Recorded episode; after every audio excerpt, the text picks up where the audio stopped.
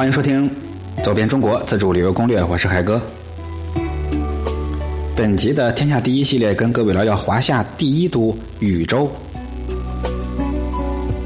本栏目是我在喜马拉雅电台独家签约录制，欢迎收听，谢绝盗用。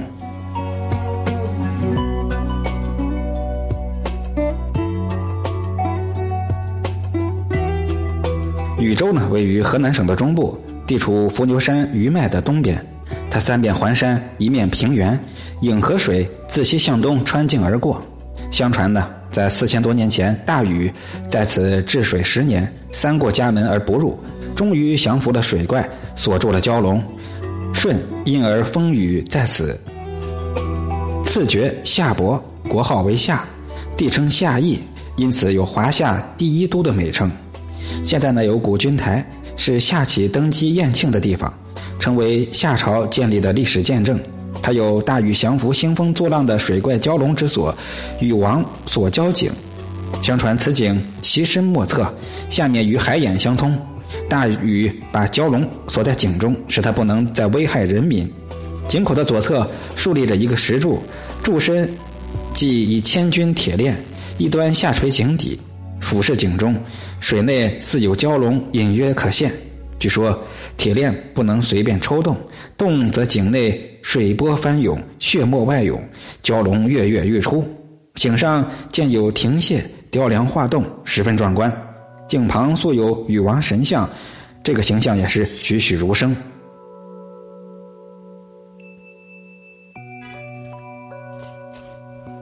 禹州的历史很悠久，自夏禹在此建都以来，为历代军都府县州治所。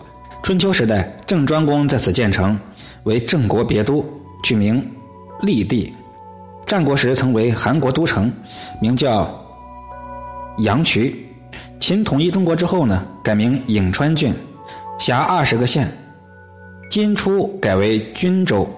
明万历年间，为了避神宗朱君他的名讳，所以改名叫禹州。在一八四三年。闯王李自成攻占禹州，改名均平府。辛亥革命的时候改成禹县。解放后改县为市，称禹州市。禹州啊，是中国中医药的发祥地之一，是中国历史上的药都。它与河北安国、安徽亳州、江西樟树并称为中国四大药都。古代神医扁鹊、医圣张仲景。药王孙思邈都曾来禹州行医采药、著书立说。孙思邈晚年病逝禹州，建有药王祠，以作永久纪念。早在明朝的时候，这里就已经形成药业兴隆的闹市。到了清康熙年间，已经发展到每年春秋冬三季定期的药材庙会。城内大街药店是招牌林立，无街不药行，处处闻药香。全城的药行达四百五十多家，全国各地药商大量来此汇集，逐渐按行业类别自成城邦。至今呢，还保存着陕西会馆、淮帮会馆、十三帮会馆、江西帮会馆等古建筑群。现在禹州市已保存和恢复了历史上药行街的传统风貌，全市药行有二百多家。每年三月，来自各地的药商都会云集禹州，盛况空前。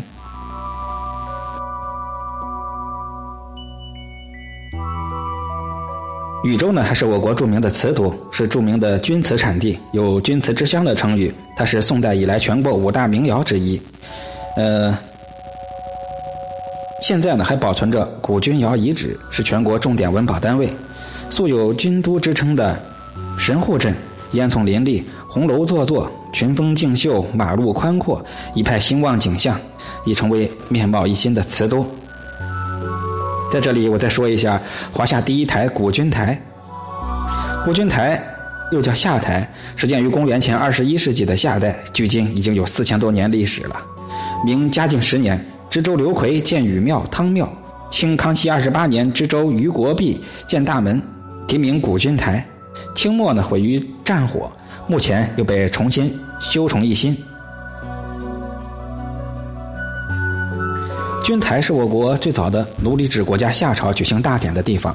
君台正中大门两旁有“得名始于夏，怀古几登台的对联。在《左传》中也有夏启有君台之享这样的记载。当时大禹治水有功，舜推举禹为部落首领。禹死后，他的儿子启继承了父位，夏启一统天下，在下台召集天下部落首领登台同庆，以示他登上王位，并在台上宣告废禅让而家天下，建立了我国历史上第一个奴隶制王朝夏。到公元前十六世纪，夏朝最后一个王夏桀，为了吞并商，将商部落首领汤囚禁在夏台，激起了商灭夏的决心。后来商起兵打败了夏桀，夏朝从此灭亡。军台传流至今，成为夏建立和商灭夏的一个历史见证。那么大伙儿到了河南禹州，有机会别忘了来参观怀古一下。节目最后告诉大家一个好消息：四海海哥的这个旅游美食文化协会正式的升级为四海春旅游美食文化协会，面向全国，吸收二十五名会员。我们不定期的举行丰富多彩的线下聚会活动和旅游美食活动，欢迎各位的报名。别忘了标题的后十个字母就是我的微信，欢迎添加微信领表报名。本期就是这样了。